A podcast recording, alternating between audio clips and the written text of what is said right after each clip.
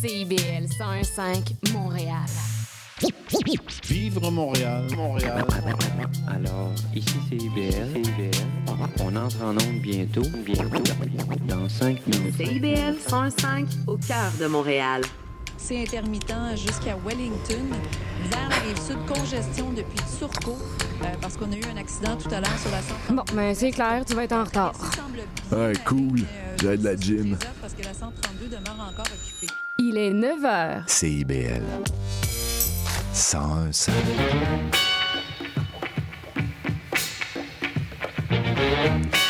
Bonjour à toutes et à tous, vous écoutez les Aurores Montréal sur CIBL. Nous sommes le mardi 28 novembre et ici Charline Caro, votre animatrice pour cette émission matinale. Et aujourd'hui, on reçoit l'atelier, une OBNL montréalaise de bien-être par la création artistique.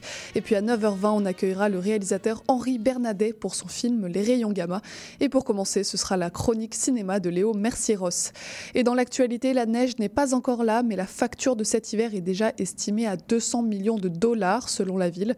Cette somme sera nécessaire à l'entretien des 10 000 km de rues de Montréal face aux chutes de neige.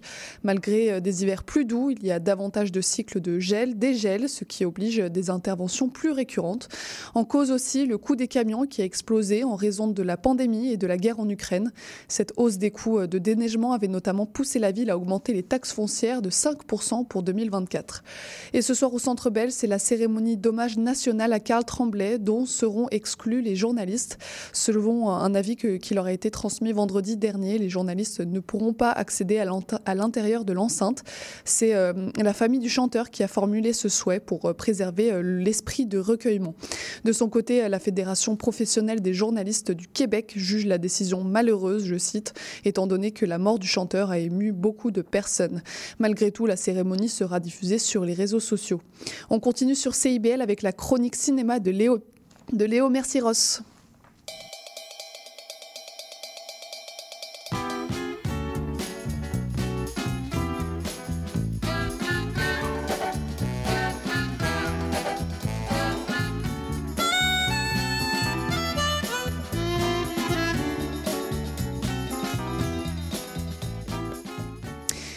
Pour bien commencer la journée, on reçoit notre chroniqueur Léo Mercieros pour parler un peu de cinéma. Bonjour Léo. Bonjour.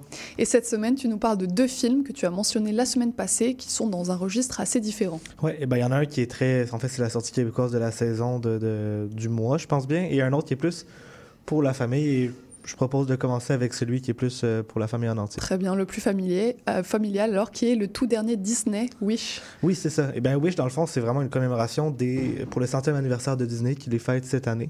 Donc, c'est leur sortie pour espèce de commémorer euh, les 100 ans qui viennent avant d'histoire. Et donc, c'est vraiment un conte de fées classique, euh, comme on connaît très bien de chez Disney, Mhm.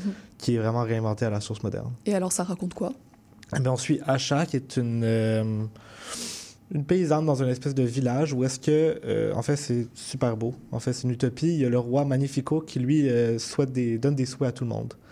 Donc, euh, lui, il voulait une, une société où ce que tout allait bien et il s'est donc décidé de d'apprendre la magie. Et avec cette magie-là, il réalise les souhaits des gens. Mhm. Mais pour le faire, dans le fond, il prend les souhaits des gens lorsqu'ils ont 18 ans, il les efface de leur mémoire, et ensuite, il va seulement réaliser ceux qu'il juge corrects ou pas tant dangereux. Mhm. Donc, avec la, la fausse promesse que dans le fond, tout le monde va pouvoir avoir son souhait réalisé, il les garde et c'est comme ça un peu qu'il qu'il crée son, son pays slash ville. C'est un peu pas trop clair. C'est comme une grosse île avec un château au plein milieu. Et donc, Asha va vouloir devenir son assistante et euh, à travers ce processus-là, va apprendre qu'est-ce qui arrive avec les souhaits. Et lui qui va refuser de- d'exaucer le souhait de son grand-père, ben, ça va la rendre un peu euh, Mm. pas super le fun. Puis elle veut, dans le fond, libérer l'entièreté des souhaits pour les, les, les remettre dans, dans le pays. Et euh, pour ce faire, elle va, dans le fond, faire un souhait une, une bonne étoile. Et il y a littéralement une petite étoile qui va venir l'aider. Il va lui conférer de la magie pour réaliser euh, ce souhait-là. On dirait bien que c'est une histoire euh, très classique pour Disney. Est-ce qu'on retrouve euh, des éléments des Disney de l'époque? Oui, ben, on a la princesse contre le méchant, le méchant qui est beaucoup trop un méchant. En fait, ses motivations sont même un peu écrasées juste pour le fait qu'il soit un peu machiavélique, qu'il fait de la magie noire à un certain moment. Euh, Asha, le personnage principal, elle est même un- une espèce d'amalgame de toutes les princesses d'avant. Euh, elle a vraiment le, le seul trait de personnalité, c'est un peu dommage, mais c'est juste qu'elle veut que le monde aille bien autour d'elle. Mhm. Mais c'est tout. Donc, euh, en étant un amalgame de toutes celles qui est avant, elle a un petit peu moins de personnalité. Mais bien sûr, on a des animaux qui parlent. Très Euh, important. oui, oui, il y, a- il y a toute une scène de chansons avec plein d'animaux qui parlent de toute la, La forêt. Il y a aussi une petite chèvre qui est sûrement là pour vendre des peluches, mais qui l'accompagne euh, tout le long. Mais il y a aussi beaucoup de chansons. On a vraiment droit à une comédie musicale. Et ces chansons, elles sont comment alors? Malheureusement, elles sont un peu décevantes. Euh, il y en a quand même beaucoup pour le- la durée d'une heure et demie, donc ça fait qu'on a des chansons assez souvent. Puis, contrairement à d'autres dîners d'avant, on s'éloigne un peu de la comédie musicale euh, qui faisait la marque de Disney, dans le fond, surtout même dans les dernières années, avec par exemple les Encanto, les Moana. Mais là, dans le fond, c'est vraiment des chansons pop euh, qui essaient, je pense, d'émuler le succès de, de La Reine des Neiges Mhm. avec des chansons qui pourraient être écoutées par n'importe qui. Ça fait des chansons qui ne fit pas vraiment dans le film ni- à écouter comme ça, sont un peu pas super bonnes. On a même une chanson d'un méchant. euh, que ça faisait un petit bout qu'on avait où est-ce que là vraiment c'est lui qui explique le son plan puis là, dans le fond la chanson s'appelle This is the thanks I get. Donc il est un peu fru que personne l'apprécie comme il est de, de faire son travail qu'il juge absolument euh, moral. Mhm. puis même là ben c'est un peu décevant les, les paroles sont un peu vides. Puis même si Chris Pine y arrive à bien chanter puis à bien jouer là pendant sa chanson c'est un peu euh, un peu sec Et pour euh, ce film euh, de Wish, euh, Disney a tenté de sortir un peu de son moule habituel au, au niveau de l'animation. Est-ce que c'est une, une transition réussie? Ouais, ben dans le fond, Disney était très très connu euh, ben, au départ avec son animation 2D, puis avec son look Pixar Disney très très très poli, très euh, sculpté en Mhm. 3D, un peu de la pâte à modeler pendant certaines années, et puis là, on arrivait à un certain réalisme qui mettait la ligne avec le cartoon. En fait, tout simplement, Disney était le, le gold standard, si on peut dire, euh, de l'animation américaine en tout cas. Et puis, euh, en 2018, si je ne m'abuse, je ne suis pas sûr si c'est 2017 2018, je pense que c'est 2018, il y a le film Spider-Man Into the Spider-Verse qui est sorti. Et ce film-là a complètement réinventé la roue de l'animation Mhm. avec un look 2D, 3D, et qui a lancé un message en fait à tous les studios qui vous n'avez pas à rester cadré dans le look Disney, vous pouvez en sortir, puis vous pouvez être populaire. Alors de ça est venu ensuite DreamWorks qui l'a adapté pour euh, Les Bad Guys, qui est une adaptation de livre pour enfants. Donc là, on a vraiment le look du livre pour enfants transmis à l'écran, avec le chapeauté très fantaisiste, avec euh, le c'est Paramount, mais avec les Tortues Ninja, où est-ce qu'il n'y a aucune ligne droite, où est-ce que tout est super dessiné. Donc chacun a pu s'approprier ce style-là, et Disney voulait prendre sa partie de cette, de tarte-là. Mais c'est pas très réussi. Mhm. Dans le fond, au lieu d'avoir vraiment euh, un mélange des deux, les backgrounds sont en 2D, les Mhm. personnages sont en 3D, et il y a quelques éléments 2D qui sont dessinés pour leurs traits, mais c'est Mhm. vraiment pas assumé dans le fond. D'accord. Donc si je comprends bien, c'est pas réussi. Et justement, est-ce que tu as une idée de comment ils auraient dû attaquer euh, ce style artistique? Ouais, ben dans le fond, je l'ai dit, c'est vraiment pas assumé. Euh, soit de l'assumer pleinement, d'aller vraiment avec des éléments 2D, 3D qui clashent, ou pourquoi pas y aller complètement en 2D, dans le Mhm. fond. Euh, je- C'était les plans, je pense, euh, au début, mais Disney a décidé de ne pas aller là-dedans. Moi, ça me manque un film d'animation fait 2D, Mhm. euh, grand public comme ça, ça, pour, ça aurait pu être fort, surtout pour commémorer les 100 ans qui viennent avant. D'ailleurs, c'est le 2D Oui, qui ont commencé. Euh, mais là, vraiment, on a juste un look qui a l'air euh, moins poli, puis moins, moins. On dirait qu'il y a moins de budget, dans le fond, que les films d'avant, parce que les. Il y a quand même une baisse de qualité quand même euh, considérable. Mhm. Alors si on met de côté l'animation, est-ce que tu le recommandes quand même? Pas vraiment non plus, parce que l'histoire est tellement simple, en fait. Euh, Tu sais, comment je l'ai raconté, j'ai eu peur de trop dire, parce que c'est pas mal tout ce qu'il y a. Tu as vraiment Mhm. deux personnages notables, Asha et Magnifico, le roi. Euh, ils sont un peu fades, ils n'ont pas grand-chose. Je l'ai dit, les motivations du roi, ils sont quasi inexistantes. Asha est à peine un personnage. Euh, L'humour est pas fameux. Tu sais, le- la fameuse chef qui parle, elle fait des blagues, mais c'est pas très drôle, même pour les enfants. C'est vraiment pas Même du... pour les enfants. tu sais, ça m'arrive de à des films Disney, puis je l'assume, mais là, vraiment... il n'y a vraiment pas grand-chose qui ressort. Mhm. Euh, à écouter vraiment sur Disney+, quand ça va sortir, c'est vraiment dans pas trop longtemps, si vous aimez vraiment les dîners, mais sinon, euh, à skipper. Ok. Et alors on revient au Québec avec peut-être cette fois-ci un film que tu recommanderas. Mhm. euh, et donc c'est le dernier film québécois qui est sorti en salle. Oui, alors Rue, qui adapte l'œuvre éponyme de Kim Tu. Donc, Kim Tu qui a écrit un livre où est-ce que elle décrivait tout son exode du Vietnam après la, la guerre du Vietnam, Mhm. où est-ce qu'elle était forcée de quitter le pays. Euh, sa vie en tant que boat people, ensuite son arrivée dans un camp de, de réfugiés en Malaisie, et finalement son arrivée au Québec, de comment elle a vécu tout ça. Le livre original, c'est un peu un ramassis de petites histoires qui se collaient ensemble avec Mhm. certains poèmes de temps en temps. Euh, donc vraiment d'un aspect plus poétique. Mais vraiment, on a euh, le point de vue de Kim Tu, qui est un personnage principal, qui est une petite fille dans, Mhm. dans le temps du film et du livre. Mhm. Puis donc voilà. Et euh, tu disais cette collection de récits, comment ça se traduit à l'écran? Comment ils ont adapté le, le livre? C'est vraiment une collection de petites vignettes, de petites scènes euh, de la vie des réfugiés vietnamiens qui arrivent au Québec. Donc, on a leur première arrivée, le fait quand ils voient leurs parrains, euh, quand ils achètent leurs premiers appartements, quand ils fournissent, quand ils vont à l'école. Puis là, euh, elle ne parle pas, dans le fond, parce qu'elle est vraiment traumatisée. Elle ne Mhm. parle pas. Donc, on a vraiment tout ça. Puis, c'est intercoupé de moments du voyage, Mhm. euh, où est-ce qu'on voit vraiment l'ampleur de ce qu'ils ont vécu sans beaucoup de dialogue, vraiment beaucoup par le visuel, puis c'est assez euh, poignant là-dessus. Et c'est pas trop un problème euh, vis-à-vis de l'histoire de pas avoir de lien entre toutes, toutes ces vignettes? C'est un petit peu un problème, parce que ce que ça fait, c'est qu'on n'a pas de développement de personnages clairs jusqu'à la toute, toute, toute fin, où est-ce qu'il y a une petite résolution de personnages de- dans, la, dans la dynamique familiale, mais dans le fond, c'est juste un ramassis de bons moments en soi, Mhm. qui sont euh, qui restent coincés dans leur bulle. Le, le seul fil conducteur, dans le fond, c'est vraiment les personnages qui, dû au fait des petites bulles, des petites vignettes, ils peuvent pas vraiment évoluer. Euh, le, le père de, de Tin, qui est la personnage principale, qui en fait une émule de, de Kimchi, euh, sa mère, ce sont des super bons acteurs, ça joue bien, on, on comprend que ce ne seront pas personnages, mais on n'a rien vraiment à s'attacher. En fait, qui ils sont, on s'en fout un peu, on fait juste s'attacher à ce qu'ils sont, à leur situation, parce que c'est ça vraiment qui est Mhm. seulement présenté. Euh, Est-ce que c'est aussi le cas pour euh, le personnage principal? Oui, c'est aussi le cas pour Tin, et c'est encore pire, je dirais, parce qu'elle ne parle pas de tout le film. Et elle garde la même expression faciale tout le film jusqu'à les dernières petites scènes.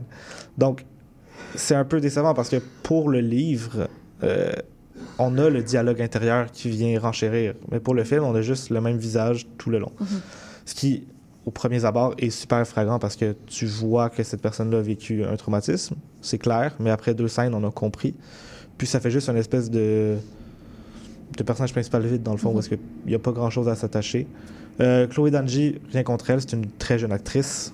Elle joue quand même très bien lorsqu'elle peut vraiment jouer. Il y a certaines scènes où elle arrive à livrer une belle performance parce que le script le permet. Mais la majorité du temps, elle garde la même expression Mossad euh, sans rien dire. Pour parler un peu de la cinématographie, euh, c'est quelque chose qui ressortait beaucoup dans la bande-annonce. Comment ça se passe dans le film? Je te rassure, ils n'ont pas gardé tous les seuls beaux plans pour la bande-annonce. Il y en a aussi dans le film, des belles surprises. Euh, c'est vraiment quelque chose qui ressort. Il y a une très très belle direction photo, c'est très soigné. Il y a une belle petite euh, dichotomie, une différence visuelle entre les plans qui se passent au Québec, qui sont très éclairés, très sobres, et ceux du voyage avec des excellents, des merveilleux jeux de lumière et d'ombre, Mhm. euh, avec le feu des fois, avec les soldats vietnamiens qui arrivent puis qui rentrent dans leur maison. C'est super, superbe, superbe, superbe. Est-ce que ça a été tourné dans les lieux réels ou c'est en studio? Euh, c'est clairement en studio. D'accord, ok. Euh, a- on- ceux qui le savent sauraient que ça a été filmé en studio. Euh, mais au Québec, ça a été vraiment filmé euh, au Québec. Bon. Il y a un à une cabane à sucre. Je pense bien qu'on était à la cabane à sucre. J'espère. Euh, mais les plans, par contre, ça s'étire un petit peu. Mhm. Euh, J'imagine que c'est voulu d'avoir des longs plans et je ressens que c'est pas forcément quelque chose qui est réussi. Non, les plans sont très lents, très longs. On parle de trentaines de secondes des fois. C'est quelque chose que je trouve trop long parce que Mhm. souvent, en fait, ils sont fixes. Il n'y a pas de grand mouvement de caméra. Euh, Puis ça ajoute pas. Des fois, ça l'ajoute où est-ce qu'on reste vraiment sur un plan qui est évocateur. Mais des fois, où est-ce qu'on reste juste fixé sur le visage de Tin avec un léger zoom arrière pendant 30 secondes, Mhm. qu'on a la même expression- faciale, ça fonctionne pas vraiment. Mhm. Euh, par moment, par contre, c'est vraiment bien utilisé. Je pense à un traveling, là, que la caméra passe de gauche à droite ou de droite à gauche, où est-ce que là, en fait, on suit Tin et sa mère qui font juste marcher dans la rue avec la neige, puis ils ont de la misère, puis c'est- tout con, mais ils font juste traverser la rue, puis ça exprime tellement bien, puis là, la longueur fait qu'on a un beau, Mhm. pas un plan séquence parce que c'est une trentaine de secondes, mais un long plan où est-ce qu'on peut vraiment Mhm. voir euh, tout cela. Et alors, est-ce que les autres aspects techniques sont bien maîtrisés, eux? Ouais, dans le fond, la bande-son, elle est vraiment très bonne. Mhm. Euh, elle est un petit peu trop présente à travers le film. J'aurais aimé plus de d'habillage sonore euh, di- dichotomique là, euh, à l'intérieur du film en tant que tel. Même si elle reste très bonne puis elle fait extrêmement bien le travail. Le design de production laisse un petit peu à désirer. Ça se passe dans la fin des années 70 parce que c'est après la guerre du Vietnam, dans le fond. Puis on- il y a un effort, clairement, pour présenter euh, début des années 80. En fait, ça se passe en 78, pour être plus exact. Mais ça fait un petit peu trop moderne par Mhm. moment. Euh, que ce soit dans les décors, dans les costumes surtout. Les, les Mhm. décors, c'est assez réussi. C'est vraiment plus les costumes, puis... euh, le look, comment ça a été filmé Mhm. des fois. Et alors, euh, est-ce que ce grand défi d'adapter euh, le, le livre de rue est réussi au final? Je pense pas, malheureusement, parce que c'est un livre extrêmement difficile à adapter. Euh, en fait, je savais pas comment ils allaient le faire, Mhm. et je pense qu'ils ont fait le meilleur truc possible, mais ça fait que c'est pas un très bon résultat pour un film, dans le fond. C'est un excellent livre qui, là, on a vraiment droit à un dialogue intérieur intéressant, chose que le film n'arrive pas à présenter parce que notre personnage principal n'arrive pas à s'exprimer. C'est vraiment aussi simple que ça. Mhm. Euh, là où est-ce que le livre, on a vraiment un parcours, un voyage intérieur et il y a une évolution du personnage. Là, on a juste droit à des espèces de vignettes, euh, comme des sketchs, mais des petits, euh, des petits bouts de temps en temps. Donc, malheureusement, c'est pas réussi. Mais je dois leur donner que ça dû être extrêmement difficile à adapter. Très bien. Bah, merci Léo, j'allais dire pour ces recommandations, mais pour, euh, pour ces critiques de films, on se retrouve euh, la semaine prochaine pour euh, de nouvelles suggestions. On continue sur le CIBL, euh, on va accueillir l'OBNL L'Atelier, mais avant ça, on écoute Ça fait partie du métier de Jeanne Côté.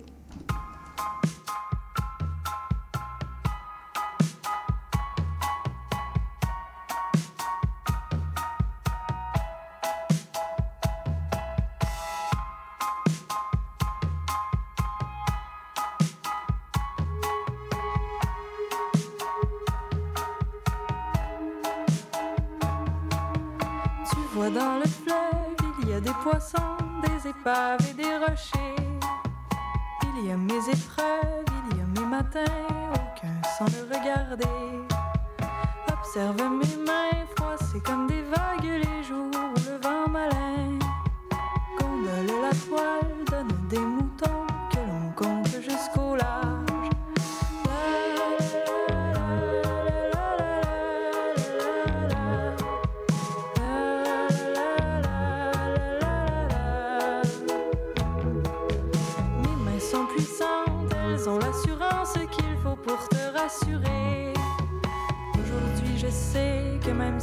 tremblent, ça fait partie du métier.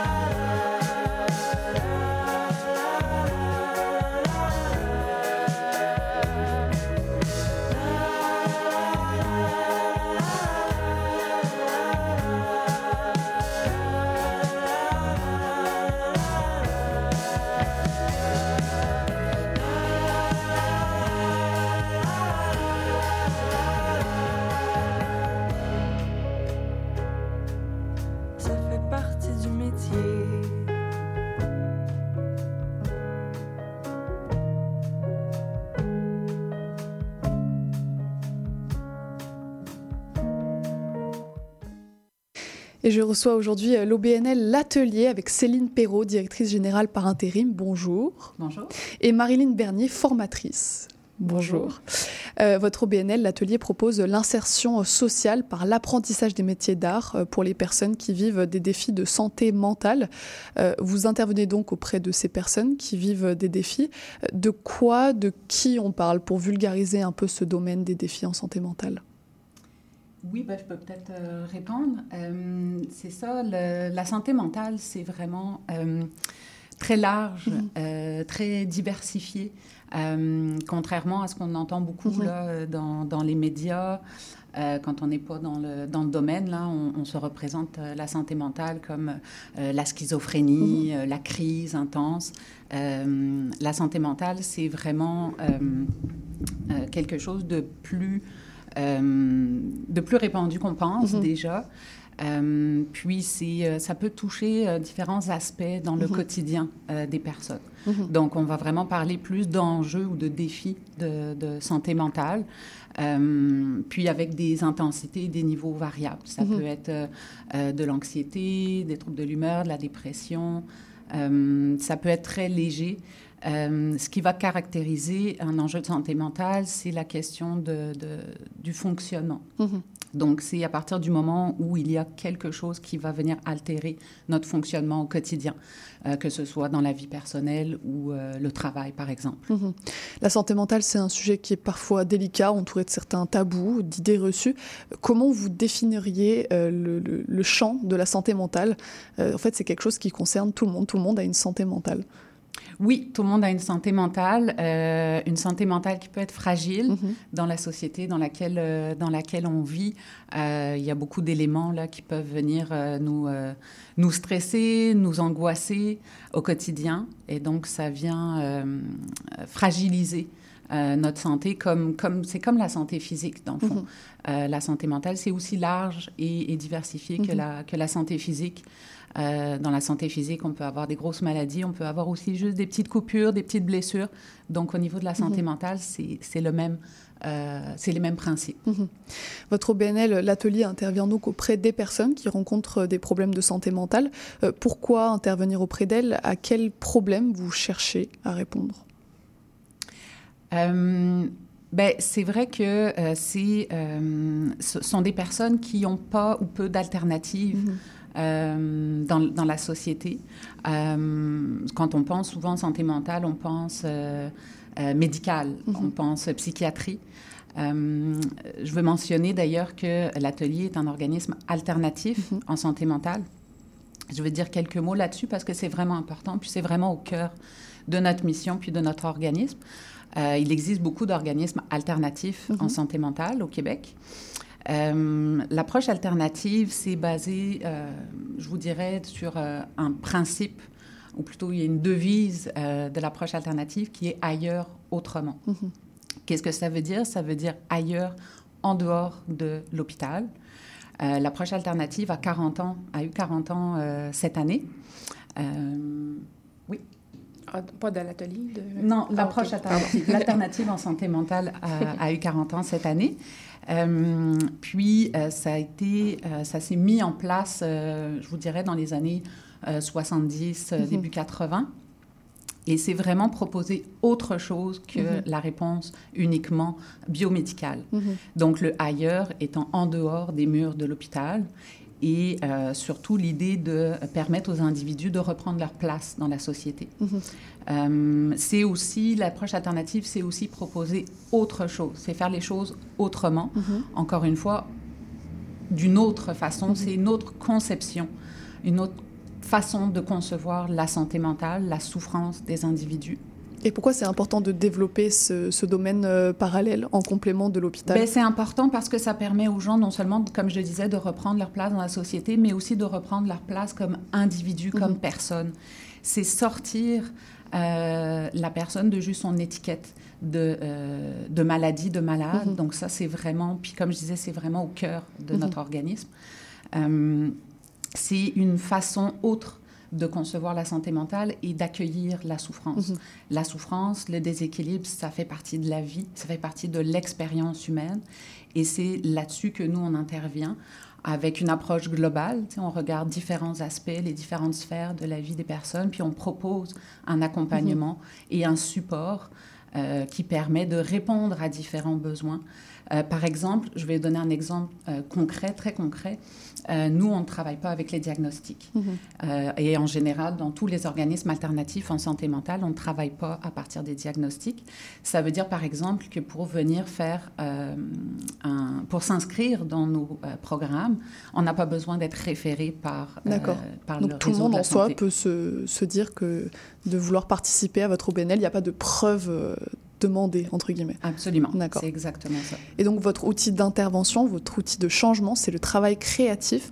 En quoi ça permet de répondre à ces situations que vous venez de, de nous décrire? Ben, le, le- nous, c'est ça, notre outil thérapeutique, c'est le- les métiers d'art. Donc, on en a euh, six, Mhm. soit le, le tissage, la couture, le verre, joaillerie, feutre et sérigraphie. Et puis, ben, le- les métiers d'art, en fait, c'est le, le- on travaille beaucoup la, la créativité, euh, le travail manuel également. Donc, euh, tout ça mis ensemble, ça fait du bien à tout le monde, Mhm. qu'on ait des problèmes ou pas. Donc, euh, voilà, c'est avec cette approche-là là, qu'on se fait du bien, Mhm. euh, que les gens viennent s'insérer socialement, réorganiser sa vie. Euh, et puis, euh, voilà, ils travaillent, ils se rencontrent, puis on les supervise un petit peu dans leurs projets, puis euh, Mhm. la confiance, ils viennent regagner un peu l'estime et la confiance en, en eux. Et vous, justement, vous êtes euh, formatrice en tissage, c'est ça? Exactement, Euh, oui. Qu'est-ce que qu'est-ce qu'apporte spécifiquement votre discipline? Euh, le à tissage, euh, ben, chaque métier d'art a sa particularité. Je dirais que le tissage, euh, c'est quand même un long processus avant de pouvoir commencer à tisser. Donc, il y a Mhm. plusieurs étapes qui sont assez répétitives, donc je pourrais dire même méditatives. Mhm. Ça travaille beaucoup la concentration, la patience, la persévérance aussi. Mhm. Donc, ça apporte un certain bien-être, je dirais, là, dans la, la mécanique des gestes et Mhm. la beauté aussi du résultat final, parce qu'on a travaillé vraiment fort pour faire un tissu. Là. Mhm. Donc, euh, ça apporte beaucoup de choses. Et par rapport aux personnes qui rencontrent ce genre de défi en santé mentale, qu'est-ce que ça leur apporte concrètement? Vous parliez d'apaisement, de méditation, c'est des choses qui, qui leur apportent au quotidien? Oui, ce que j'entends beaucoup, c'est que ça apaise les gens, euh, ça les rend euh, heureux. Puis le, le corps travaille euh, beaucoup, là, Mhm. le- autant le haut et le bas du corps en tissage. Donc, euh, il y a quelque chose, euh, oui, dans la, la répétition, la créativité, euh, un genre de bien-être qui Mhm. arrive automatiquement. Mhm. Ouais. Et quel genre d'ambiance y règne dans votre atelier quand, quand tout le monde est au travail? Ben, il y a beaucoup de sons parce qu'avec Ah, les, les, les 6-7 métiers d'art qu'on utilise, là, on entend beaucoup de sons, mais ça apporte quand même quelque chose de très, euh, très harmonieux, je dirais. Euh, c'est un lieu euh, vraiment coloré où il y a une belle ambiance. Les gens, on, on- chaleureux, je dirais un lieu chaleureux. Mhm. Euh, les gens se sentent, euh, se sentent accueillis puis développent euh, très rapidement un sentiment d'appartenance Mhm. aussi. C'est ça, c'est un lieu de socialisation aussi. Exactement. Euh, L'échange est important aussi Mhm. en atelier. Là, puis, Et on parle de retour positif. Est-ce que vous auriez des, des personnes qui sont réticentes ou peu convaincues de la démarche, même si je sais que la démarche est volontaire pour venir Est-ce que des fois, il y a des personnes qui, sont, qui mettent du temps à être convaincues euh, des bienfaits? Euh, oui, mais euh, après quelques semaines, c'est rare que les gens ne sont pas convaincus. Ça arrive toujours quand, que le métier d'art ne convienne pas à certaines personnes, mais je dirais que c'est plutôt rare. D'accord. Souvent, c'est plus « Ah, je n'étais pas sûre, mais j'ai eu un coup de cœur Mhm. Et vous, en tant qu'artisan, artiste, comment vous vous Ah. définissez? Je dirais tisserande, artisane textile. Très bien. Et ben, en Ouais. tant que tisserande, qu'est-ce qui vous a poussé à devenir formatrice à l'atelier? Ben moi, ça fait 25 ans que je suis dans le domaine du tissage, donc j'ai fait euh, plein, plein de tâches, là, dont euh, l'enseignement. J'ai eu ma propre entreprise artisanale aussi, donc euh, j'étais rendue là. Je voulais vraiment euh, m'impliquer un petit peu plus dans la communauté, travailler avec l'être humain. Puis euh, c'est mon domaine et ma passion, euh, les deux combinés ensemble, là, c'est, ça m'a mené à l'atelier. Est-ce que vous avez déjà pensé à cet aspect thérapeutique de l'art, et notamment pour les personnes en santé mentale, ou c'est l'atelier qui vous a apporté cette... euh, cette oui, part-là? oui, oui, oui. très, très jeune, là, à la fin de l'adolescence, j'avais déjà pensé faire du travail social, Mhm. mais j'ai penché vers le textile. Puis Mhm. aujourd'hui, ben, c'est un peu les deux. Bon, on a bien compris la partie de l'art. Je me retourne vers la directrice. Vous parliez de cette, cette- le fait que ce soit une ressource alternative, quel rapport vous entretenez avec l'autre pan euh, de l'intervention, donc plus médical, les hôpitaux euh, quel, quel genre de, rapport vous entretenez avec eux? Est-ce qu'il y y a de la confiance ou de la défiance? Je ne sais pas. Euh, oui, ben, je vous dirais qu'on euh, on s'assure là, euh, au niveau de l'équipe d'intervention de faire un travail conjoint. Mm -hmm. quand on a des, c'est pour certaines personnes qui sont suivies au niveau médical ou dans d'autres ressources aussi, qui peuvent avoir des intervenants ou des travailleurs sociaux ou des éducateurs. donc, on s'assure de, de, de, faire un, un, travail conjoint pour s'assurer d'une cohérence. Euh, c'est-à-dire que, euh, on ne voudrait pas que la personne soit comme ballottée mm -hmm. euh, avec différents sons de cloche, euh, puis que ça l'amène un peu mêlée. Euh, donc nous, on a vraiment, comme je disais, une approche globale. Donc on veut s'assurer là de, euh, de travailler conjointement mm -hmm. avec des équipes quand il y en a. On n'a pas de réticence ou de méfiance par rapport au, à la psychiatrie. Mm -hmm. C'est juste que nous, on offre autre chose. Euh, parce que euh, c'est ça, dans, dans, la santé mentale, il n'y a pas juste la maladie, il n'y a pas juste l'étiquette, il n'y a pas juste euh, la médication mm -hmm. comme solution. C'est une solution parmi d'autres. Euh, donc, nous, on s'assure d'être complémentaires euh, de, de l'approche médicale. -hmm. Parce que vous proposez euh, plusieurs programmes qui demandent vraiment un engagement sur plusieurs jours par semaine, je crois. Donc, c'est vraiment un accompagnement au moyen terme, voire au long terme. C'est pas seulement des petits ateliers répartis, c'est vraiment un accompagnement que vous, véritable que vous proposez. Oui, absolument. Ce sont vraiment des programmes. Donc, on n'est pas un centre de jour où des personnes pourraient se présenter là une journée, -hmm. puis faire, faire de la couture ou du tissage, par exemple. C'est vraiment, c'est vraiment structuré sous forme de programme. donc, les personnes s'engagent à venir une journée ou trois journées par semaine. Mm -hmm. Il y a un accompagnement, un suivi qui est fait par l'équipe d'intervention. Euh, pour regarder un peu différents aspects euh, avec la personne, pour voir un peu ses objectifs, euh, parce que l'idée, comme l'a très bien nommé Marilyn, c'est se servir de la créativité pour amener la personne ailleurs, pour mm -hmm. amener à développer des habiletés sociales, à briser l'isolement, développer des habiletés aussi des compétences professionnelles. Mm -hmm. Donc, c'est un moyen qu'on a utilisé pour travailler, pour permettre aux personnes de travailler différents objectifs. Mmh. Vous parlez de, de formation. Est-ce qu'il y a des personnes après qui se tournent dans les métiers de l'art de manière euh, professionnelle? Oui. Oui, D'accord. Ça, ça, ça, peut arriver. C'est sûr que nous, on accompagne les personnes là où elles veulent aller. Mmh. Donc, on n'a pas... Euh, on, a, on a un de nos programmes, par exemple, qui est le programme Transart, qui est un programme préparatoire à l'emploi. Euh, donc, l'objectif euh, de, de, participer à ce programme-là est vraiment euh, d'intégrer mm -hmm. ou de réintégrer le marché du travail mm -hmm. à quand même assez court terme. Euh, mais sans nécessairement que ce soit euh, dans les métiers d'art ou, mm. ou, dans l'art en général. C'est vraiment, on accompagne les personnes vers l'emploi, quel que soit l'emploi mm -hmm. euh, vers lequel ils veulent aller. -hmm.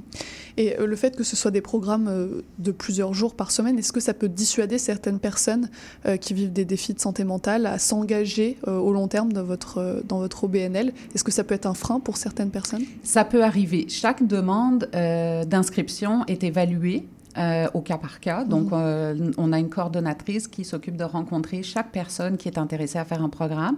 Puis, elle regarde à, avec chaque personne euh, quels sont ses objectifs, quelles sont aussi ses contraintes. pas seulement de, au niveau de la santé, ça peut être des contraintes personnelles, familiales, géographiques mmh. aussi. Euh, puis ensuite de ça, ben, on regarde quel programme, euh, parmi les trois programmes que l'on offre, quel programme peut être le plus adapté. Mm -hmm. Parfois, on a des personnes qui nous, qui nous contactent pour un programme spécifique. Puis là, dans la discussion, on se rend compte que peut-être c'est pas le meilleur euh, service à lui offrir. Mm -hmm. Donc, on évalue vraiment les besoins et puis euh, on peut référer là la personne et puis lui proposer un autre programme, des fois pour commencer et puis ensuite intégrer euh, tranquillement là, le programme plus à temps plein. Très bien.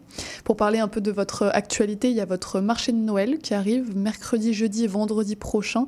Euh, c'est donc une occasion pour les auditeurs, auditrices de venir voir les objets déjà réalisés par les participants, mais aussi vous pouvez les acheter, c'est des pièces uniques.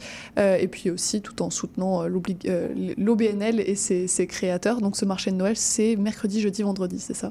Oui, ça commence demain. On Très a le- notre vernissage, donc euh, la soirée de lancement euh, demain euh, à partir de 4 heures, puis ça se poursuit là, jeudi, vendredi, jusqu'à Très bien. 19 heures. Et, et puis sur le site internet aussi, vous avez une boutique euh, où on Oui. peut acheter toutes sortes Oui, oui, d'objets. effectivement. C'est ouvert de 9 à 4 à tous les jours, du lundi au vendredi. Puis euh, pour le marché de Noël, c'est euh, de, justement, comme Céline l'a dit, c'est de 4 à 8 heures euh, demain, mercredi. Et puis euh, sinon, c'est de 11 à 19 heures le jeudi et vendredi. Puis ce qui est le fun de ces journées-là, c'est que les euh, jusqu'à 4 heures, les gens peuvent euh, visiter euh, la- les ateliers en action avec les participants En qui sont en en train plus. de réaliser d'autres projets. On pourra euh, tâter l'ambiance alors dont vous nous C'est ça. parliez. Ouais. Merci beaucoup à toutes les deux d'être venues nous parler de votre atelier et on peut donc visiter votre site internet atelier euh, au, Au bnl.com. J'avais une, une lettre qui manquait atelierobnl.com pour faire un don, pour euh, voir la boutique, etc. Merci beaucoup et Merci puis bonne à vous. continuation. Merci Au beaucoup revoir. pour l'invitation. On continue avec l'entrevue de Henri Bernadet pour son film Les rayons gamma. Imaginez qu'un incident s'est produit au travail. Votre employé Malik est blessé. Il éprouve une grande douleur. Les médecins, ses proches, tout le monde s'inquiète pour lui. Il ne pourra plus travailler pendant des mois. On lui dit de prendre ça un jour à la fois. Est-ce que vous imaginez une blessure physique? Ou psychologique? Au travail, les risques pour la santé psychologique sont souvent les derniers auxquels on pense. Employeurs, travailleuses et travailleurs, agissons pour prévenir les risques pour la santé psychologique comme on le fait déjà pour la santé physique. Un message de la CNESST. Ici Maude Desbois. À l'effet durable, on pose un regard vaste sur les enjeux environnementaux, la transition écologique, les défis de société et le développement durable par le biais d'entrevues et de chroniques qui s'appuient sur l'actualité environnementale. C'est un rendez-vous tous les mardis 10h, rediffusion lundi 8h sur les ondes de CIBL 101.5. Un bail, euh, je peux-tu changer ça? Et cette photo, est-ce que je peux la mettre sur mes réseaux? Puis le casier judiciaire, c'est-tu pour la vie? Chez Éthique à loi, on le sait que la loi, c'est pas facile à comprendre. Des nuances, il y en a, mais des réponses à tes questions, il y en a beaucoup aussi. Avec Angle droit, on vous aide à y voir plus clair. Il est temps d'arrêter de tourner les coins ronds parce que vos droits sont importants. On se donne donc rendez-vous tous les mardis de 11h à 11h30 sur CBL 101.5. Parce que savoir, c'est pouvoir.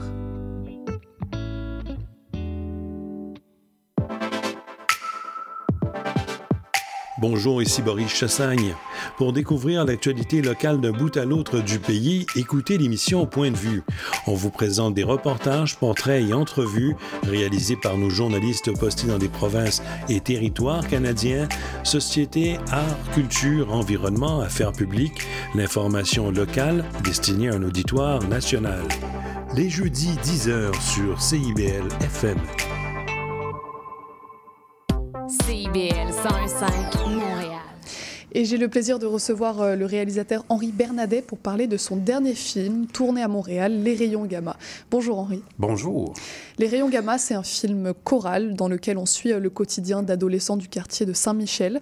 Euh, vous auriez eu l'idée de ce film en déménageant dans l'est de Montréal, c'est ça? Oui, c'est ça. Je, venais de Québec, en fait. D'accord. Puis euh, c'est là que j'ai aménagé. Et euh, j'avais envie de rencontrer des, des gens avec un bagage euh, culturel différent du mien. Mhm. Je voyais mes voisins. C'est- Québec est assez monoculturel, disons. Puis euh, ça, ça part de là, en fait. Vraiment, le film, ça peut sembler cliché, mais c'est ça. C'est vraiment l'envie de, de rencontre, de- d'aller ailleurs. Mhm. Est-ce que la prochaine fois que vous allez déménager, vous ferez un nouveau film sur une ville euh, canadienne? Peut-être, mais peut-être. ça serait dans un autre pays, j'aimerais bien. Comment on écrit une histoire sur un quartier que l'on ne connaît pas encore? Ben, on la découvre, on prend du temps. Euh, j'ai passé plusieurs années. euh, j'ai rencontré, j'ai, j'ai- j'ai- en vélo, à travers, en prenant des cafés, en allant partout, en jasant, puis en, en, en allant dans des organismes aussi. Je suis avec, avec euh, l'autrice euh, Emmanuelle Jiménez, on s'est promené, euh, on a fait beaucoup de recherches.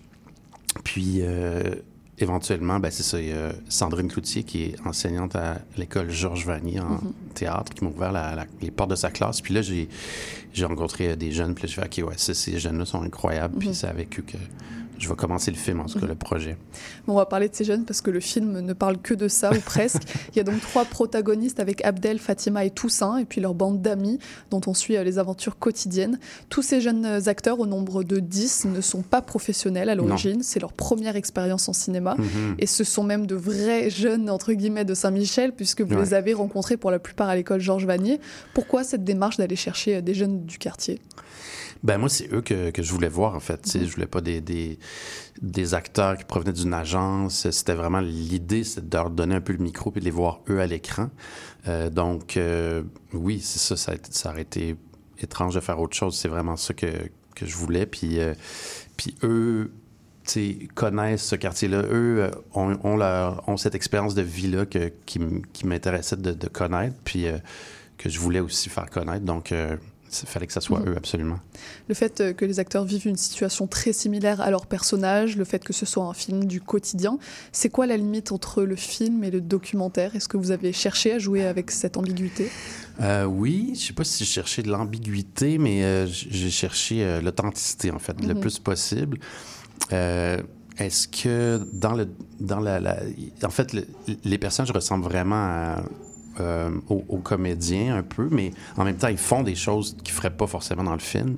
Euh, mais on s'est inspiré quand même d'eux pour créer les, les- les personnages, c'est Mhm. sûr. C'est comme euh, euh, par exemple, c'est ça, tu sais, Toussaint, celui qui fait Toussaint qui trouve la bouteille, lui est très enfermé. Tu sais, je voyais qu'il y avait une, comme une sorte, depuis secondaire 3, là, tu sais, que je le connais, puis dans les ateliers, il y avait quelque chose de qu'on a fait, parce qu'on a fait des Mhm. ateliers pendant trois ans. Euh, mais il y avait quelque chose de, une sorte de présence incroyable, puis mais c'est un homme de peu de mots, mais toujours, Mhm. toujours intéressant quand il parle, puis toujours, euh, il est comme une sagesse, en fait. Mhm. Puis ça, ça m'a inspiré ce personnage-là qui trouve un message, puis qui, qui sort un peu de sa bulle, euh, qui est obligé d'aller, euh, qui sort, qui trouve, en allant à la pêche, il trouve un- une bouteille avec un message, puis là, ça, ça l'oblige à sortir un peu, puis à, faire des rencontres. Et donc vous avez rencontré vos acteurs avant d'écrire vos personnages? Oui, c'est ça. Il y avait quelques idées de base, euh, mais ça s'est, ouais, ça, ça s'est façonné euh, avec la, en les rencontrant. Euh, il y a eu des essais-erreurs, il y en a d'autres qui ont lâché le projet, Mhm. toutes sortes de choses, mais, mais oui, ça a été, c'est eux qui, ouais, c'est ça. Il y avait quelques, quelques idées, puis ça a été vraiment un work in progress, comme on dit, avec euh, vous de bloc sur en trois bloc. ans, vous avez suivi ces. Ouais, ces- c'est ça. Pendant, ben, on- ouais, c'est ça. Pendant trois ans, j'ai fait. Je suis allé dans d'autres écoles aussi parce que j'avais pas tous les rôles encore. Donc, euh, puis je suis allé dans des classes à l'extérieur aussi de la classe de théâtre Mhm. fa- pour passer des, des questionnaires sur euh, qu'est-ce que vous êtes? Est-ce que vous sentez québécois? Qui, qui êtes-vous? Dans le ben, pas qui êtes-vous, mais qu'est-ce que vous faites à l'extérieur de l'école? Mhm. Vos opinions sur tel tel sujet? Donc, euh, c'était vraiment un travail de recherche, en fait, vraiment à la base. Puis après ça, euh, oui, des ateliers. Et euh, un tournage aussi, qui s'était échelonné à, cau- à cause de la pandémie là, sur Mhm. Un certain temps, là, plus qu'un été. Et comment c'est en tant que réalisateur de diriger une équipe d'acteurs aussi jeunes et euh, non, non professionnels également? Mais je l'avais déjà fait avec À l'Ouest de Ouais. Pluton, mon film d'avant, puis c'est pas. euh, c'est comme, c'est comme travailler avec des vrais acteurs, en fait, sauf qu'il faut leur donner. euh, évidemment, ils n'ont pas l'habitude de faire plein de prises, tout ça, donc il faut les mettre dans un contexte où euh, ils sont créateurs, ils sont, ils sont toujours appelés à, à créer quelque chose de nouveau, à, à, à donner aussi leur, le fait qu'ils puissent donner leur, leur, point, leur, ben, leur point de vue, puis aussi qu'ils soient toujours euh, interpellés dans la création de, de- du scénario, des dialogues. Les Mhm. dialogues, c'est vraiment eux qui... qui, qui, qui, qui- il, y a, il y a des dialogues au départ, mais ils les disent à leur manière, donc euh, dans leurs mots. Donc tout ça fait en sorte qu'ils sont vraiment partie prenante en fait de l'aventure et non juste comme des acteurs qui donc il faut il faut je pense comparativement des, contrairement à des acteurs professionnels peut-être plus les, les encadrer Mhm. évidemment Euh, mais sinon euh, ça reste le même travail d'aller chercher avec l'acteur le, le- la vérité le, le- la meilleure la meilleure euh, le meilleur jeu possible le plus le, jeu le plus naturel Mhm. puis le plus d'efficacité, puis le plus de, de, de vérité, en fait, c'est quand Mhm. on travaille, c'est un peu le, le même travail, mais, mais ce qui est, c'est de les, de les garder dans le projet, ça, c'était pas Mhm. évident, c'est toujours, euh, Ah parce que les autres, ils ont d'autres choses à faire dans la vie, là, que faire un film un peu, ils savent pas trop si ça va aboutir euh, pendant, sur une longue période, donc... euh, Le tournage a duré combien de temps? euh, ça a été deux étés. euh, D'accord. ouais, Ah à, oui, cause- à cause de la pandémie. D'accord. Euh, comme vous le disiez, vous avez en- vraiment encouragé vos acteurs et actrices à jouer les scènes dans leurs propres mots Ouais. et d'aller au-delà du scénario. Euh, concrètement, ça, va, ça veut dire quoi? Est-ce que ça peut aller jusqu'à l'improvisation? Oui, il peut y avoir d'improvisation. En fait, on savait, euh, on savait ce qui allait se passer dans une scène, mais pas forcément comment on allait y aller. Donc, oui, il y avait un texte au départ, mais je leur disais, dites le texte dans vos mots. Mhm. Puis des fois, on part, décollait du texte complètement. Puis c'était vraiment dans l'impro qu'ils étaient Mhm. le plus à l'aise. Euh, puis à d'autres moments, on se ramenait au texte parce qu'il y avait des éléments du texte qui étaient. Qui, donc, c'était un mélange de texte et d'impro, mais souvent, c'était. Mais oui, des fois, il y avait complètement des scènes euh, complètement improvisées. euh, des scènes où, ben, par exemple, la scène où le personnage de Fatima est comme victime de racisme dans un stationnement de centre d'achat.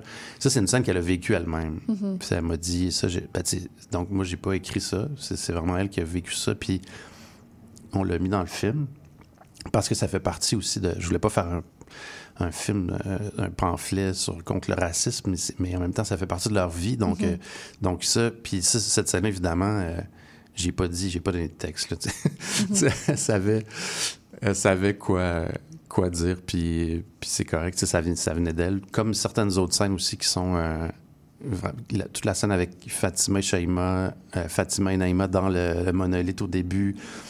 Beaucoup d'impro, là. Euh, Mhm. Beaucoup d'impro entre les deux, ouais. Ces jeunes, euh, ils sont défavorisés, ils sont issus de l'immigration nord-africaine pour la plupart. Euh, ils débattent de savoir s'ils sont de vrais Montréalais. Euh. Ils rient quand personne ne les rappelle après pour un travail. Euh, on ressent donc cette exclusion, vous en parliez, mais vous la traitez aussi avec un cer- une certaine légèreté, un certain humour. Pourquoi? Ben parce que moi, euh, j'ai rencontré ces jeunes-là, en fait. Ben, je sais pas s'il y a de l'humour, tant comme dans la pièce, la scène que je viens de nommer. C'est, c'est Oui, celle-là, non, c'est euh, sûr. Puis, euh, ben, il y a un humour parce que eux, en- eux-mêmes le traitent avec humour. Mhm. Puis, euh, puis moi, ben, je vais, je vais faire, je vais, je vais suivre euh, Mhm. ce qu'ils, ce qu'ils veulent, ce qu'ils pensent que, qui, qui, qui, qui euh, correspond à leur, à leur vie. Mais il y a de l'humour dans la vie. Et, dans, et ces jeunes-là, je les trouve toujours, je les ai trouvés très sereins. En fait, on parle souvent des, des quartiers Saint-Michel, on voit la télé, la violence, les gangs de rue. Moi, c'est pas ces jeunes-là que j'ai rencontrés. Mhm. Euh, on sent qu'ils connaissent ça, mais c'est des jeunes assez, assez calmes, très, très drôles, énormément d'humour. Donc, je suis pas allé contre ça. J'ai Mhm. juste essayé de d'embrasser ça puis de faire ok c'est ça c'est ça la puis aussi euh, moi j'aime des j'aime quand il y a de l'humour aussi dans, dans- au cinéma dans, dans les films que je fais donc euh, donc c'est comme ça aussi c'est grâce à l'humour qu'on a euh, je pense qu'on a connecté en fait la complicité s'est Mhm. fait entre eux et moi entre eux et mon équipe on a beaucoup ri en faisant ce projet a quelque chose qui était pas euh, qui était loin du drame Mhm. euh, Mais- même s'il y Ouais. y a du drame aussi là, dans le film Malgré tout, il y a quand même des sujets tels que l'immigration, Ouais. le racisme, la précarité économique. Ouais. Est-ce que c'est un film qui est volontairement politique ou est-ce qu'il l'est un peu malgré lui? Il est un peu malgré lui, je Mhm. pense. Mon but, c'était pas, c'était, c'était pas tant de faire un film sur l'immigration. Mhm. Sinon, j'aurais fait un documentaire ou j'aurais fait. Mais donc, euh, c'était pas. Mais ça en fait partie, forcément. Puis c'est, c'est parfait que ces, ces sujets-là émergent parce que c'est la réalité de, Mhm. de ces jeunes-là. Puis on vit dans un monde euh, où il y a des problèmes liés à l'immigration. À, à plein de niveaux, notre- on n'est pas, on pas prêt à, à accueillir. Je veux dire, à- le, le gouvernement, c'est un peu, c'est un peu n'importe quoi. Il y a des même, j'ai un comédien en ce moment qui attend encore ses papiers, euh, qui, qui, est, qui est dans une situation euh, vraiment pas confortable ici. Donc, euh, il y a- puis les gens, moi, j'ai fait aussi pour qu'on voit ce film-là à l'extérieur des régions, à l'extérieur de Montréal, je veux dire, dans les régions. Euh, parce que je voulais que cette réalité-là soit vue aussi Mhm. dans les régions, puis qu'on voit que qu'on voit d'autres d'autres réalités que, que celles qu'on connaît, puis en même temps, on a tellement à apprendre Mhm. euh, des, de ces différentes cultures, évidemment, des, de l'immigration, des immigrants, qu'il y a. je voulais c'est de bâtir un pont euh, à, ma, mani- à ma manière, mais c'était pas forcément le sujet principal. C'est ça en fait, votre film, c'est aussi un regard qui est décentré sur Montréal, vous parlez de ça, Euh, sur Montréal et sur ses habitants. euh, Il y a des tas de films qui ont été tournés euh, dans cette ville, mais le vôtre, Ouais. il est singulier dans le fait que vous montrez des lieux, le quartier Saint-Michel, et des personnes qu'on voit pas forcément au cinéma. Qu'est-ce qui vous intéresse dans ces histoires qu'on peut qualifier d'alternatives? Ben, tout m'intéresse dans le sens que justement, on est Montréal. euh, bon, j'ai étudié ici quand j'ai fait mon bac en cinéma. Après, je suis retourné à Québec, mais j'avais l'impression que c'est une ville un peu qui, qui m'inspirait pas parce que je l'ai vu tellement au cinéma. Mhm. Euh, par contre, ce quartier-là, je l'ai pas vu beaucoup. Ces, Mhm. ces gens-là, je les ai pas vus. Donc, euh, ben, c'est ça, c'est la rencontre, la découverte, un peu comme le, le cousin Omar qui vient. euh, qui vient en touriste pendant l'été, qui est hébergé par le personnage de euh, d'Abdel, ben lui, il est tout le temps dans la, dans la découverte. Il est, il est tout le temps en train de- d'essayer de, de comprendre. Il est curieux, en fait. C'est la curiosité qui m'a amené à, Mhm. à, à faire ce film-là. Puis, euh, Puis, puis j'avais envie de filmer des lieux que, qui, qui me touchaient, qui m'interpellaient, mais que j'avais pas forcément vus. Mhm. Donc, que je découvrais en même temps. Euh, des lieux que je trouvais euh, mystérieux, poétiques, euh, Mhm. envoûtants même, sans, sans forcément les comprendre. Mais comme cette, cette envie-là de, de filmer euh, ce, qui- ce qui est différent, de Mhm. filmer autre chose. Votre film, c'est un film sur le quotidien, sur la vie banale de ces adolescents. Et pourtant, en tant que spectateur, je trouve qu'on a quand même l'impression de s'évader. Euh, Est-ce que les films sur le quotidien ont autant leur place que les films de super-héros euh, au cinéma? Ah, J'espère que oui, mon Dieu. Ah, mais les films de super-héros, moi, je suis pas un... En tout cas, c'est ça, j'ai pas du tout... euh, C'est toujours la même chose. euh, Mhm. rarement, Le je suis quotidien capable- aussi, ça peut toujours être la même chose. Et pourtant, Ouais, non, ben moins, parce que il y, a- il y a autant de quotidiens que de personnes. Mhm. On a tous notre face, notre- on expérimente la vie de tellement de manières. euh, donc, oui, puis oui, il faut. en tout cas, je sais pas c'est quoi question exactement, mais moi j'ai envie de faire des films euh, qui sont pas. euh, Mhm. ben, puis d'en voir aussi. Genre, je consomme des films qui sont. euh, qui, qui nous montrent l'être humain, en fait, qui nous font réfléchir sur, notre, sur la vie, sur- qui nous font. puis qui sont aussi en même temps divertissants. Mais pas forcément parce que quelqu'un sauve une ville Mhm. en volant. là. Mais. euh, il y a plein de, de petites scènes de vie dans votre film qui sont parfois teintées d'humour. Il y a par exemple Abdel qui s'achète des chaussures à 400 dollars et qui se fait traiter de pigeon par ses amis. Il y a euh, son cousin euh, marocain qui comprend pas pourquoi il n'y a pas de castor au lac au castor. Euh, Qu'est-ce qui vous a inspiré toutes ces petites euh, scènes de vie euh, humoristiques? Ben c'est euh, un mélange de d'idées. En fait, quand on, on assemble on assemble des idées euh, quand on quand on écrit euh, dans la vie. J'ai écrit not- notamment ça avec Nicolas Krief, Isabelle Brouillette. Euh, puis il y, a- il y a aussi des idées qui viennent des jeunes. Puis Mhm. aussi, par exemple, euh, le lac au castor, on, était- on devait tourner à la à la bio- à la, pas à la biosphère. Mhm. Puis finalement, on n'a pas tourné là, on pouvait pas.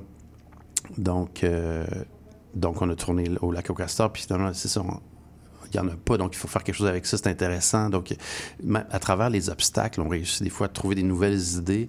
Puis, euh, c'est. Ben, toutes ces idées-là, ça vient. euh, je sais pas, ça vient des personnages aussi. Abdel, c'est quelqu'un qui, qui, qui, fait attention à son image. euh, il, va, il veut. Lui, il a son monde. Avant, que son cousin arrive, puis chamboule toute son, son été. C'est quelqu'un qui est très fier de lui. Puis ça prenait quelque chose au départ pour. euh, pour marquer ça. Mhm. Puis ça, ben, c'est euh, ouais, c'est une idée que j'avais eue de. Ben, c'est ça, de, de faire en sorte qu'il il y, a des- il y, a, il y a du linge autographié, c'est ça qui est des espadrilles, mais là, c'est pas une- visiblement un, autographe qui est réel, donc euh, ses amis se foutent un peu de sa gueule. Mais c'est ça, c'est vraiment les personnages, puis plus on, on avance dans l'histoire, plus on, on fait des connexions, on trouve des idées, c'est vraiment le, le, le- le propre de l'écriture, surtout euh, en bloc comme ça, là, on- quand, on, y va par étapes, donc plus on avance, des fois on tourne, on, on regarde ce qu'on a fait, on, ajoute d'autres choses. Mhm. Donc ça a été, euh, c'est ça, c'est Mhm. une aventure, mais oui, il y a beaucoup, euh, ça prend de l'humour. Mhm. Et vous parlez d'aventure, quelles leçons vous, vous tirez de ce film? En tant que réalisateur, en tant que personne Vous parlez de, de découvrir des, des quartiers, des gens, des cultures que vous ne connaissiez pas. Qu'est-ce que vous avez découvert? Ben moi, j'ai découvert des gens incroyables, euh, des jeunes, leurs parents, leur entourage, qui, qui sont. Il y en a certains qui sont encore des amis. euh, on- donc oui, il faut oser des fois, il faut oser euh, aller. Ben, juste comme cinéaste, moi, c'est quelque chose que j'aime faire. Je veux continuer à faire, aller. euh, pas avoir peur de, de cogner aux portes, de- puis de faire des, des rencontres. euh, puis euh, peut-être comme humain aussi, je sais pas, mais c'est sûr que oui. Mais euh, comme cinéaste, c'est sûr que je veux continuer à faire ça. Puis, euh, puis d'avoir un projet comme ça, ça a été, euh, ça, ça a été enrichissant, je pense, pour eux aussi. Ils sont allés, euh, on est allé à San Sebastian au festival euh, en Espagne. C'est là Mhm. qu'on a fait la première mondiale avec trois des acteurs. Ensuite, à Rouen, au festival en Abitibi, il y en a deux qui sont venus avec nous. Puis, c'était, c'était, un- c'était une sorte de choc culturel incroyable. C'était, c'était très, on s'est bien amusé, puis en même temps, de les voir là. euh, parler de cinéma avec des gens, de découvrir euh, le cinéma d'ici à travers, euh, puis la, puis Rouen, euh, c'était c'était vraiment une expérience incroyable. Mhm. Tu sais que ça va, ça va plus loin que le film. Puis, euh, Surtout, on passe de Saint-Michel à l'international, au oui, festival. c'est ça, c'est ça. Mhm. Exactement. Donc, ça a été ouais, vraiment plaisant pour, pour tout le monde comme, comme, comme projet. Est-ce que vous avez un, un souvenir de, de tournage rapidement qui vous a marqué? Oh, un souvenir de tournage qui m'a marqué. Wow. Euh, sur le tournage qui m'a marqué, je sais pas, j'ai. Je dirais. Quand on a tourné. euh, ben, on tournait dans un. un endroit là, qui est euh, le, monolithe qu'on appelle, le genre de- d'endroit. Au début, c'est un terrain vague. Puis ça, euh, on n'avait pas le droit de tourner là. En fait, on a Mhm. pris des risques des fois, c'est ça. Mhm. Donc, on donnait, euh, des- on donnait une caisse de 12 euh, au gars qui... une caisse de bière à chaque fois au gars qui surveillait. Puis on a pu réussir à, réussir à tourner comme ça. Mais c'était toujours un peu... euh, c'était toujours risqué. C'était pas toujours un tournage évident. Mhm. Euh, aussi, on tourne dans le métro, un peu guérilla, comme on dit. Mhm. Mais des souvenirs de tournage, je pense que c'est.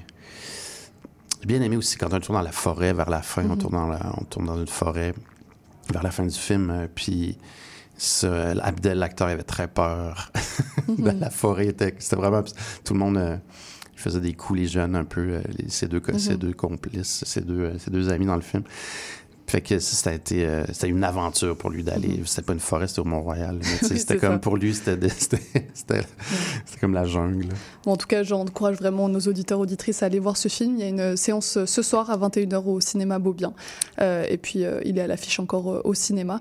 Merci Oui. beaucoup, Henri, euh, d'être passé euh, nous parler de votre film. Merci beaucoup. Il est au cinéma moderne aussi, puis au cinéma public. Très bien, on note. Voilà. Merci beaucoup et puis bonne vous. continuation avec votre film. Merci. Au Restez avec nous euh, pour la clôture de l'émission et le programme de demain.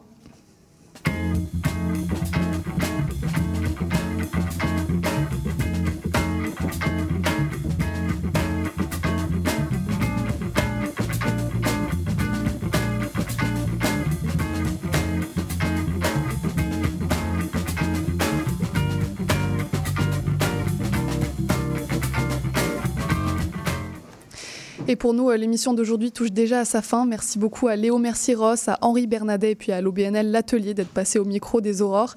À la Maison d'Onde et aux choix musicaux, c'était Maurice Bolduc que je remercie pour sa précieuse assistance. Demain, on accueillera le psychologue Maxime Degélas pour parler de la dépression saisonnière et puis on recevra le groupe de musique Ivy Tide pour une entrevue et une performance en direct. Alors rest- restez branchés pour ce beau programme. C'était Charline Caro sur CIBL. Je vous remercie pour votre écoute et je vous dis à demain pour une nouvelle émission.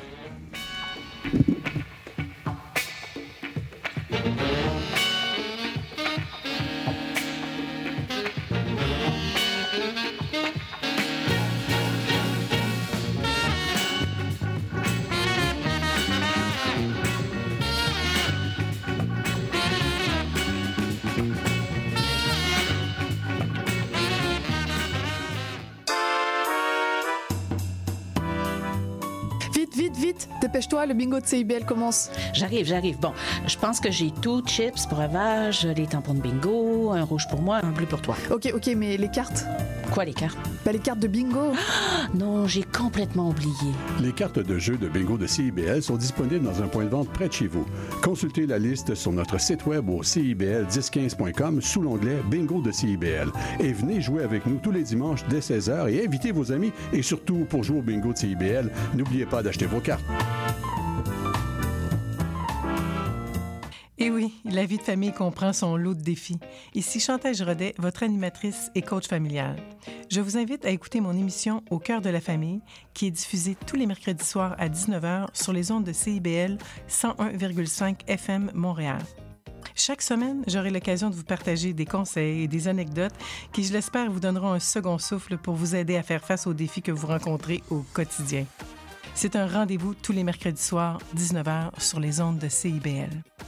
Vous avez joint Jean-Félix Benoît et Pierre Tripart. On vous présente En attendant l'appel, l'émission où on parle avec des artistes de leur début de carrière. Rendez-vous tous les mardis à 13h30 sur les ondes de CIBL 101.5. Pour un voyage musical dans les années 80, je vous invite à écouter Spraynet et Spandex où je vous fais découvrir des chansons méconnues mais néanmoins excellentes. Spraynet et Spandex avec Isabelle les mardis après-midi de 4 à 6 en rappel les samedis soirs de 9 à 11 sur CIBL 101.5.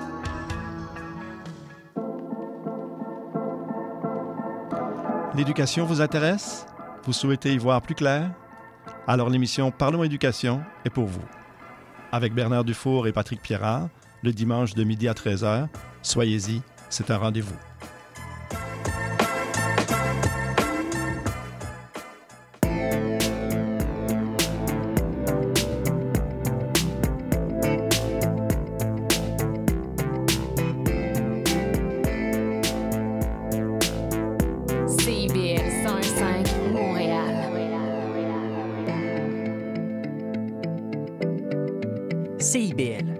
De la musique.